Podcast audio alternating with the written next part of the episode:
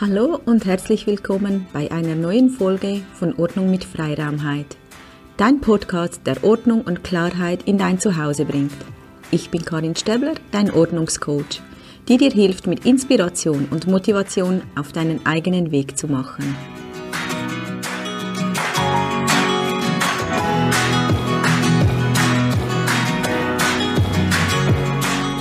Hallo zusammen. Ich freue mich sehr, dass du eingeschaltet hast zu dieser Podcast-Folge. Ähm, es ist seit sehr, sehr lange die erste Podcast-Folge und ja, ich habe sie schon x-mal aufgenommen ähm, und wollte sie schon online stellen und ich merkte, nein, das stimmt nicht.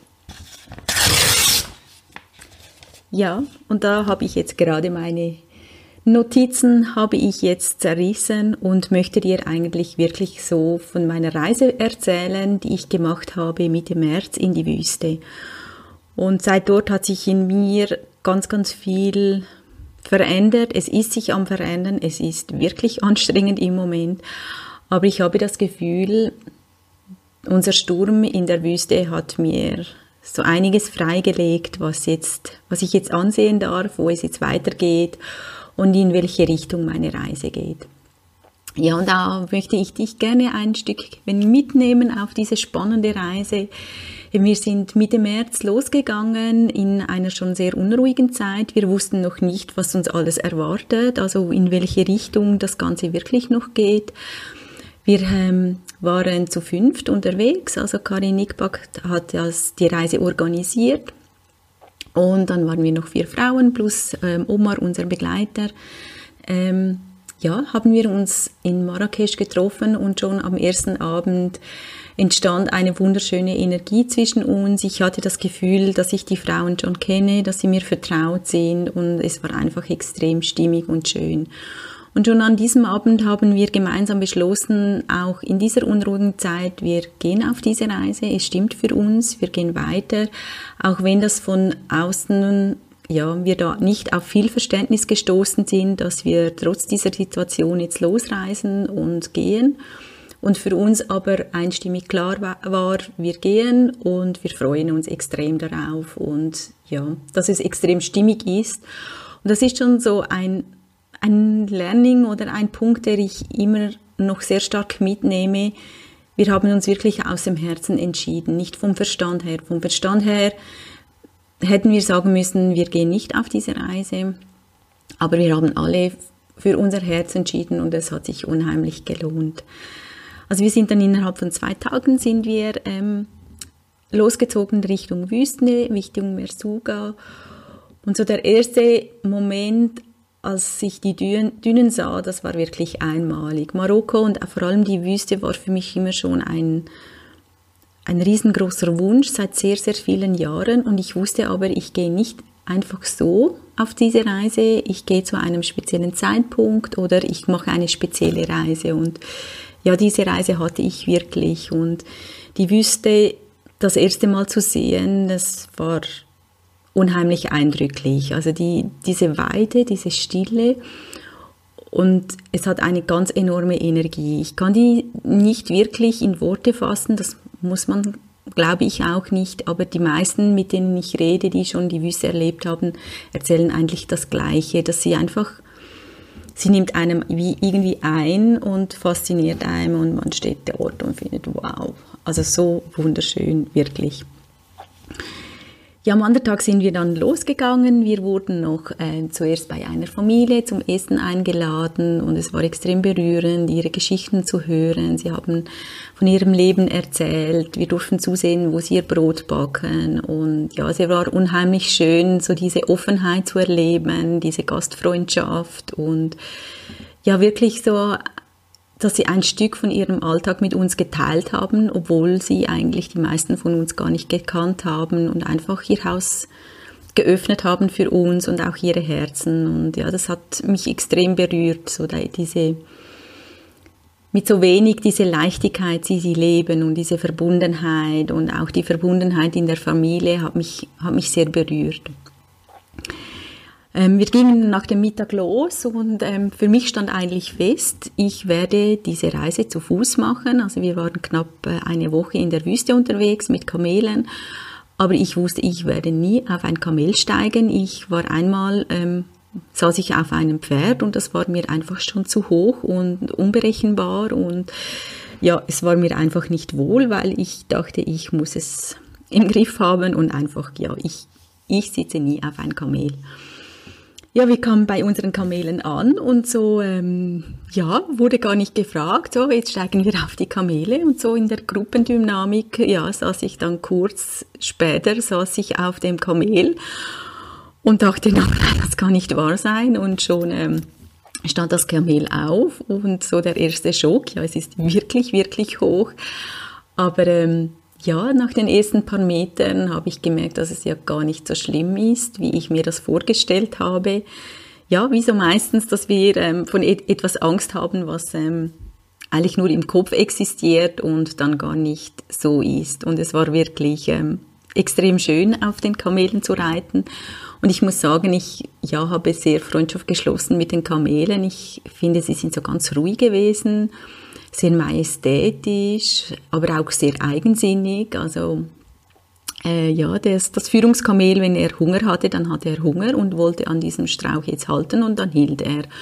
Und das wurde auch so oft es geht zugelassen und das fand ich extrem schön. Und nach zwei Stunden haben wir dann unser erstes Nachtlager erreicht und da standen schon die zwei großen Berberzelte. Das eine Zelt war für die Männer und das andere für die Frauen. Bei den Bermen ist es normal, dass die Frauen und Männer getrennt essen. Und auch im Männerzelt, da hat der Koch noch gekocht. Er hatte da eine Nische für sich und saß da am Boden und hat ähm, ja für uns die besten Menüs und Pfannkuchen und alles gezaubert. Sogar am letzten Tag gab es noch frischen Salat und ich weiß nicht, wie sie das gemacht haben. Aber er war, auch immer alles sehr liebevoll dekoriert und ja, ich genoss es, so verwöhnt zu werden. Ja, ich hatte extrem Respekt von den Nächten in der Wüste. Ja, ich dachte immer, ja, es ist extrem dunkel ähm, und auch gefürchtig, so in der Natur. Man hört dann Geräusche, die man nicht zuordnen kann. Oder auch so der Gedanke, ja, was ist, wenn sich da eine Schlange unter meinem Zelt breit macht? Oder auch in meinem Zelt. Und ich muss dann sagen, es hat sich überhaupt nicht bewahrheitet. Ich fühlte mich extrem wohl. Ich hatte nie Angst. Und ja, auch in der Nacht, wenn ich mal wach wurde, ähm, kam mir schon der Gedanke, ja, was wäre jetzt, wenn eine Schlange kam? Aber ich hatte dann nicht wirklich Angst, sondern konnte diesen Gedanken wieder gehen lassen und ja, habe so sehr entspannte Nächte verbracht. So ein, ein lustiger Fakt ist, dass wir dann halt in der Nacht oder bevor wir ins Zelt kriechen, ähm, dass wir dann immer zu zweit doch ähm, auf die Toilette gingen, weil wir da schon ein Stück weg mussten von unseren Zelten und so wir da immer Paare gebildet haben, dass wir da nicht so ganz alleine sind. Und ja, das ist ja normalerweise etwas, das man nicht so schnell teilt, dass man da fast zusammen auf die Toilette geht. Aber das war wirklich so ja, ein, eine lustige Anekdote, dass man da irgendwie auch die Hemmungen verliert und ja, in der Natur dann einfach alles ein wenig anders ist. Ja, an unserem zweiten Tag war es dann extrem heiß und wir waren sehr lange unterwegs. Den ersten Teil habe ich auf dem Kamel gemacht und nach einiger Zeit mm, ja, ist man dann froh, wenn man wieder mal laufen kann, weil man doch da einige Stellen spürt am Körper, die man sonst nicht so spürt, das doch sehr ungewohnt ist, ähm, überhaupt zu reiten und ein Kamel hat dann noch den Gleichschritt, was es doch dann sehr speziell macht. Und ich merkte, dass ich extrem an meine Grenze kam, nicht nur weil es heiß war und wir doch sehr lange unterwegs waren, sondern weil ich merkte, dass da etwas in mir brodelt. Ich muss sagen, vor der Reise ging es mir nicht so gut. Ich fühlte mich äh, ein wenig ja, müde, eingeengt. Äh, ich merkte, dass ich da wieder ziemlich am Funktionieren bin und nicht wirklich im Fühlen. Dass ich schaute, dass ich ja alles erledige und da bin, aber nicht wirklich so im Herzen bin. Und so das letzte Stück ähm, ja, war extrem anstrengend für mich und Karin hat mich da begleitet. Wir klackselten da die Dünen hoch und ich hatte wirklich das Gefühl, wow, es zerreißt es mich. Und ja, ähm, ich musste dann wirklich extrem auch weinen und es hat bei mir ganz viele Dämme gelöst. Ich hatte das Gefühl, wie dass ich mein Herz wieder spürte, dass so einige Schleier von mir genommen hat und dort einfach in der Wüste bleiben durften. Und ja, das tat extrem gut, da einfach so sein zu können. Äh, meistens ist es einem, also mir ist es unangenehm, wenn ich von jemand anderen weinen musste.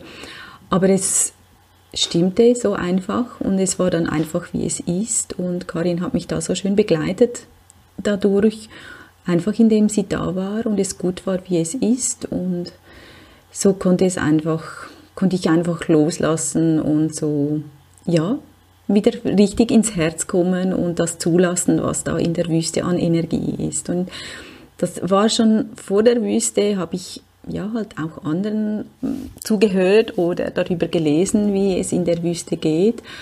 Und das war so, hört man eigentlich ähnliche Erlebnissen von wahnsinniger Freude zu, zu Tränen, zu Prozessen, was da abgeht, durch die Energie, die, die da in der Wüste herrscht. Und ja, der äh, Abend endete ganz wunderschön. Wir saßen alle Frauen zusammen auf der Düne beim Sonnenuntergang und äh, ja, haben geschwatzt, gelacht, äh, wunderschöne Fotos gemacht.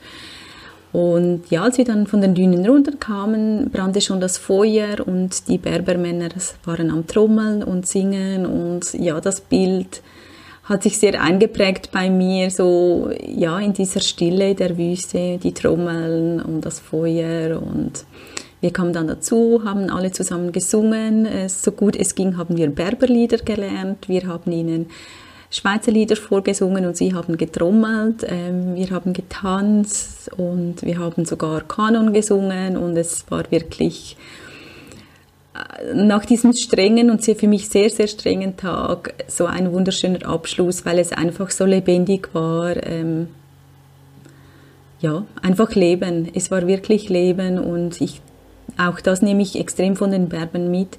Sie sind extrem im Jetzt, sie sind extrem natürlich naturverbunden und durch das ja, wissen sie auch oder sprühen sie eine Lebensfreude aus, die wirklich uns sehr, sehr angesteckt hat. Ja, ähm, die Reise ging dann wieder weiter. Wir waren eigentlich fast jeden Abend eigentlich an einem anderen Ort. Und ich würde sagen, zwei Tage später hat dann wirklich uns ein starker Schnee, äh, Schneesturm, wollte ich jetzt sagen, ein, natürlich ein Sandsturm hat uns erwischt. Wir waren da auch einen Tag dem gleichen Ort und es hat, ja, hat uns fast das Zelt weggewindet. Das eine Zelt, äh, das eine kleine Schlafzelt hat es wirklich zusammengelegt. Es war da eine sehr unruhige Nacht. Und auch als wir frühstücken wollten in unserem Frauenzelt, äh, wir hatten keine Chance, irgendwie unser Frühstück ein wenig sandfrei zu halten. Und so sind wir dann schlussendlich alle zusammen im Männerzelt untergekommen und haben den Tag meistens eigentlich fast im Zelt verbracht, alle zusammen. Und das war ganz, ganz speziell, weil es ja auch für sie nicht üblich ist, vor allem nicht mit fremden äh, Frauen zusammen zu essen, war es wirklich eine sehr wunderschöne und auch stimmige Atmosphäre. So draußen der Sandsturm und wir drinnen im Zelt haben zusammen gegessen, haben sogar im Zelt getanzt, gelacht, äh, viel geredet. Und ja, so haben wir eigentlich den Tag mit ganz wenig Sachen, äh, Aktivitäten verbracht. Was mich vor allem auch in der Wüste so berührt hat, man hat plötzlich extrem viel Zeit. Äh, man hat ja eigentlich nichts zu tun, außer dass wir jeden Tag eigentlich gelaufen sind oder die Zelte wieder zusammengebaut hatten, aufgebaut haben, hatten wir einfach so viel Zeit zum Sein, zum Reden und ja, es haben sich extrem schöne Gespräche ergeben, eine sehr tiefe Verbundenheit ist dadurch auch entstanden, gerade auch durch unsere Sturmtage, die doch auch zum Teil recht herausfordernd waren. Dies einfach auszuhalten, dass wir jetzt da nichts machen können und diesem Sturm ausgesetzt sind.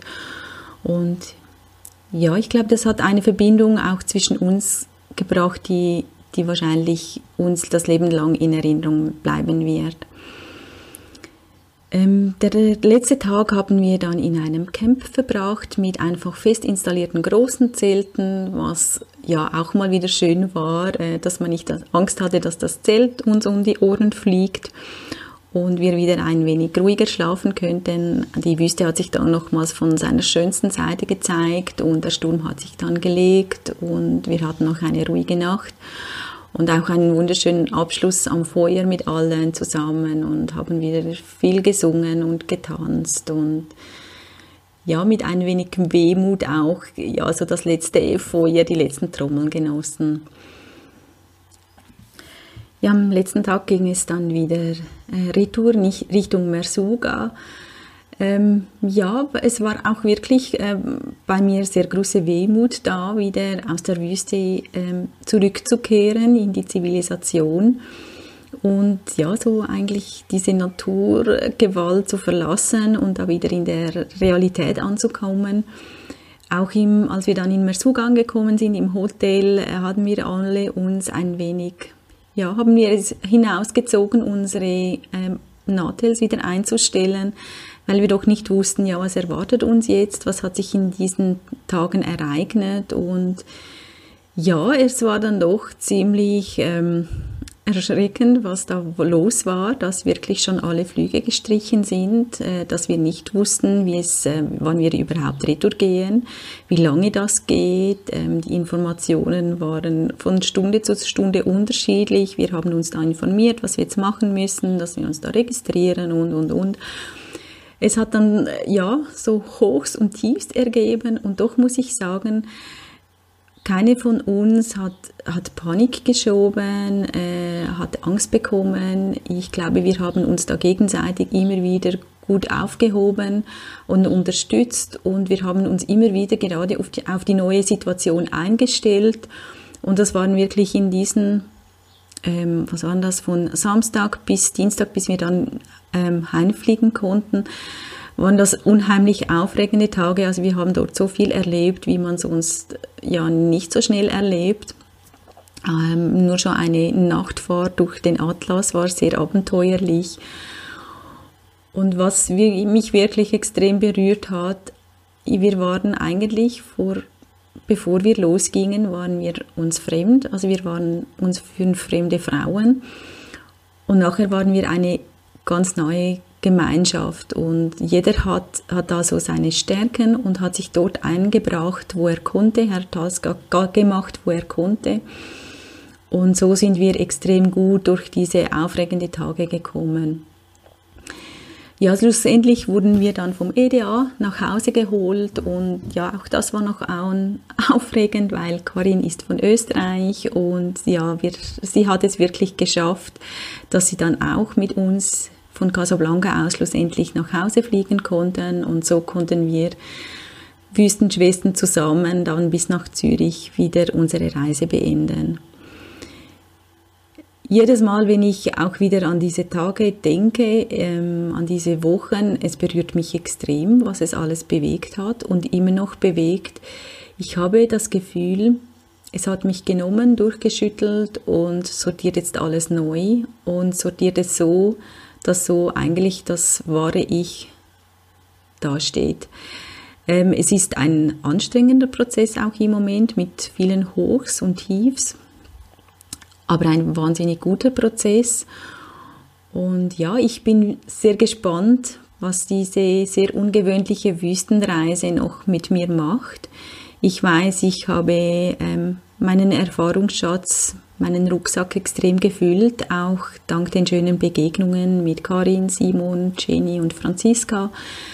Und ich weiß, dass diese Verbindungen bleiben werden, egal wie intensiv das sie sind oder nicht. Aber ja, das, ich glaube, das sind Erlebnisse, die wirklich verbinden. Was ich am meisten mitnehme, ist, dass ich ähm, extrem glücklich bin, mich für mein Herz entschieden zu haben und nicht für den Verstand. Also, dass ich mich für diese Reise entschieden habe, dass ich mein, mir meinen Traum verwirklicht habe und da sogar in dieser Zeit. Und ich glaube, es ist nicht umsonst, dass ich genau in dieser Zeit in Marokko war und genau in diesem Jahr. Und ja, ich, das ist das, was ich am meisten mitnehme für mich und was ich merke, das möchte ich auch weitergeben, dass man viel mehr wieder auf sein Herz hört, weil ich bin überzeugt, unser Herz weiß viel, viel mehr als unser Verstand. Und wenn wir da wieder ein wenig mehr darauf hören, was unser Herz will und nicht was der Verstand sagt oder was die anderen Leute oder diese Verstande der, der anderen Leute sagen, dann können wir ganz viel bewegen für uns und aber auch bin ich überzeugt für die ganze Welt. Ja, ich hoffe, ähm, dir hat es ein wenig Spaß gemacht, mir zuzuhören auf meiner Reise durch Marokko. Ich weiß, es hat wahrscheinlich einige wirklich und eigentlichs dabei, was so meine Worte sind. Ich habe auch immer wieder unterbrochen beim ähm, Aufnehmen. Es hat wahrscheinlich so Abschnitte darin. Aber ähm, ich möchte jetzt einfach so online stellen und für mich der Startschuss wieder machen, auch den Mut, dass ich den nicht, nicht verliere, wieder so schnell meinen Podcast aufzuhören, sondern weiterzumachen und mit dem, was halt einfach so aus dem Herzen kommt und mit diesen Worten, die ich jetzt gerade gebrauche. Ja, ich wünsche dir einen wunderschönen Tag, höre auf dein Herz und bis bald.